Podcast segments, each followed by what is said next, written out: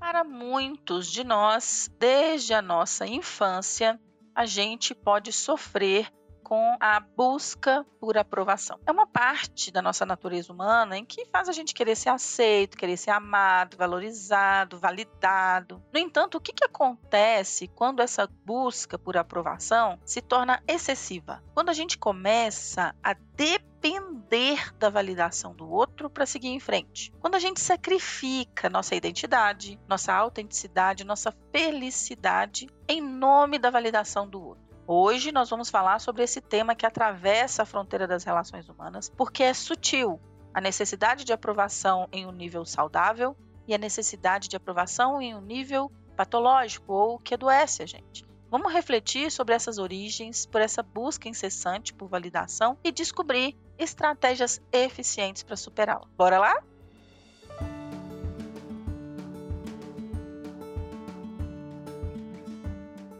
Olá, eu sou a Sheila, eu sou psicóloga, sou mentora de carreira, estou aqui para te ajudar a ter uma ótima saúde mental, te ajudar você a crescer, evoluir, desenvolver, alcançar suas metas, seus sonhos em todas as áreas da sua vida usando a psicologia para isso. E o tema de hoje é vencer a busca por aprovação. De onde vem essa busca que muitas pessoas têm? A origem dessa necessidade pode ser rastreada até as experiências mais precoces, especialmente na nossa infância. Um ambiente familiar crítico ou extremamente perfeccionista, extremamente exigente ou super protetor, ou experiências de rejeição, ou até mesmo as pressões para se alcançar um determinado padrão, seja na nossa infância, ou seja lá na nossa vida adulta. Na vida adulta é muito comum e, e, tem crescido cada vez mais essa busca por aprovação nas redes sociais, por exemplo. Todos esses fatores contribuem para uma construção desse ciclo vicioso de busca por aprovação. Mas o que, que isso realmente significa para nós? A dependência da aprovação, perceba que a necessidade e a dependência excessiva é que é o problema.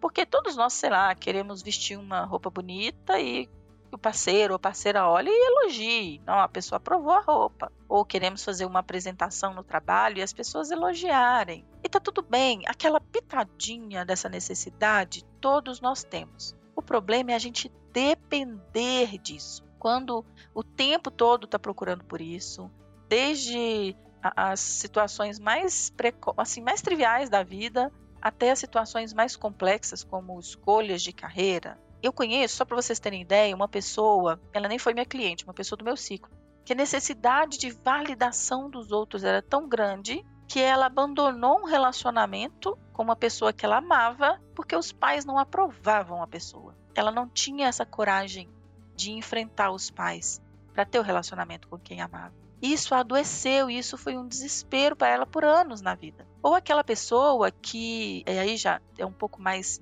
frequente dentro das pessoas que eu atendo, aquela pessoa que vai lá e faz alguma coisa, seja um projeto, seja uma apresentação, ou uma sugestão de inovação para a empresa e recebe um feedback negativo. E aí, depois que recebe esse feedback negativo, fica triste, chora, não consegue dormir, não quer mais trabalhar.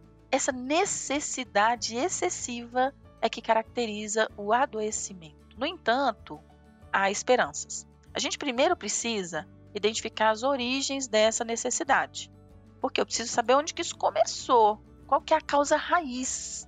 Uma vez que, como psicólogo, eu identifico com a pessoa a causa raiz, a gente olha para olha trás, olha para as experiências passadas, a gente começa a entender como que esses padrões de comportamento e essas necessidades foram impactando a vida no decorrer da vida até chegar no momento presente. Com essa compreensão de como isso começou, vem a oportunidade de se gerar estratégias para de fato melhorar. Porque se eu sei onde que estão as causas, eu consigo pensar em formas de desenvolver. Né?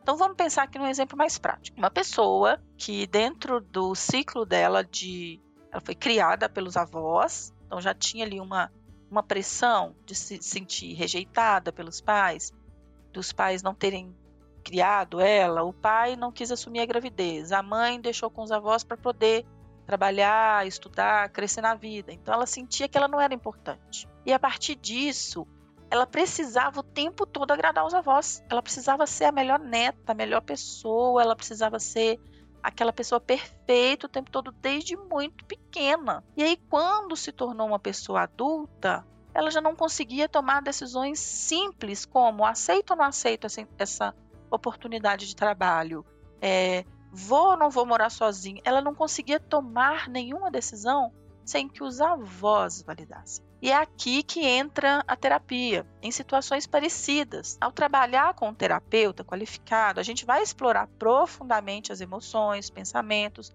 padrões de comportamento, situações em que essa necessidade foi um, entrave para o seu crescimento. Tá? Através do apoio, da orientação, a gente vai desvendar essas raízes, entender como que pode ser trabalhado e desenvolver estratégias práticas para cultivar uma relação mais saudável com a gente e com os outros. Essa busca por aprovação é natural, como eu disse há pouco, mas quando se torna excessiva, ela vai afetar a nossa autoestima, nosso bem-estar, nossa autoconfiança, vai minar todos os nossos resultados.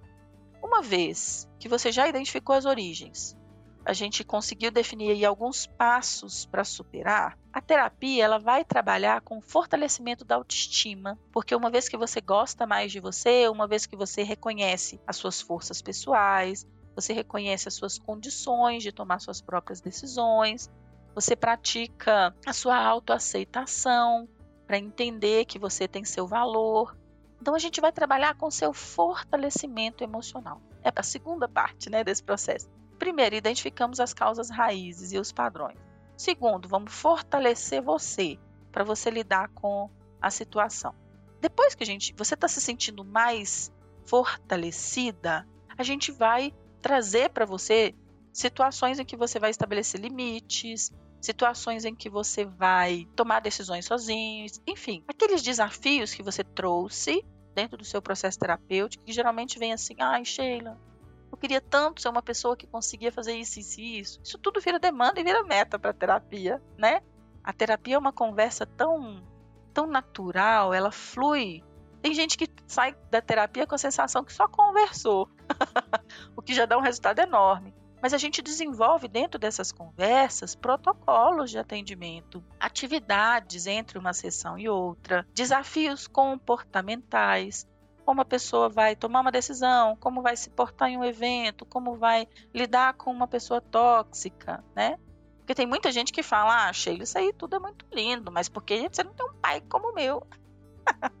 a gente vai saber como lidar com esse pai ou como lidar com essa pessoa de desafio. Além dessas relações interpessoais, vamos trabalhar também como que você lida com as redes sociais. Muitos clientes que precisam por um tempo excluir rede social, sabia? A pessoa fala: oh, eu tomei um, uma decisão de ficar um ano sem rede social. Só depois que eu se me sentir mais forte, mais autoconfiante, não ligar tanto para o julgamento dos outros, é que eu vou ter rede social. Essa é uma meta possível também. E se você se identificou com o que a gente trouxe hoje para você, eu quero te incentivar a dar o próximo passo. Porque eu não sei como vai ser no seu caso. A terapia ela é extremamente personalizada, ela vai de acordo com você. Eu procuro aqui nos podcasts dar exemplos. Exemplos de situações que eu já assisti, que eu já vivi, que eu já ajudei. Pode ser que um desses exemplos se encaixe em você, mas pode ser que a sua situação seja outra. Você precisa vir, pedir ajuda, tá? Todos nós merecemos viver vidas plenas, autênticas, livres dessa prisão, dessa busca incessante por aprovação e a gente pode trilhar um caminho junto rumo a essa liberdade emocional. Eu já percebi clientes falando assim: ah, tudo bem, eu vou substituir a necessidade de aprovação de um para a necessidade de aprovação da psicóloga. E essa é, assim, uma das principais coisas para se trazer um profissional qualificado para sua vida, porque o psicólogo não está aqui para te dar conselho, nem para te julgar, nem para te falar que decisão que é melhor. A gente vai te ajudar a ver o panorama, ver os prós e contras, ver o todo fazer perguntas que vai fazer você pensar em coisas que você não pensava. E junto a gente vai trilhar um caminho rumo à liberdade emocional, ao bem-estar genuíno, e eu posso te ajudar, tá bom? É uma coisa que eu faço com muito amor, é uma coisa que quando eu vejo a pessoa, né, recentemente teve uma cliente minha que teve alta e ver como a pessoa chegou e como a pessoa sai, o feedback que ela dá de quantas mudanças ela fez na vida dela, é extremamente gratificante. Se você gostou desse episódio, reconheça que tem aí alguns passos né, para se libertar da necessidade de aprovação, como descobrir a causa raiz, se fortalecer emocionalmente, fortalecer sua autoconfiança, sua autoestima, colocar limites nas pessoas que geralmente minam né, o seu emocional. E para fazer tudo isso, se você consegue fazer sozinho, tudo bem, mas se você não consegue, tá tudo bem pedir ajuda. Você gostou desse episódio, não se esqueça de compartilhar com todo mundo, amigo, familiar, colega de trabalho. E até o próximo episódio. Continue explorando, crescendo, se tornando uma versão cada vez melhor de você. Um abraço!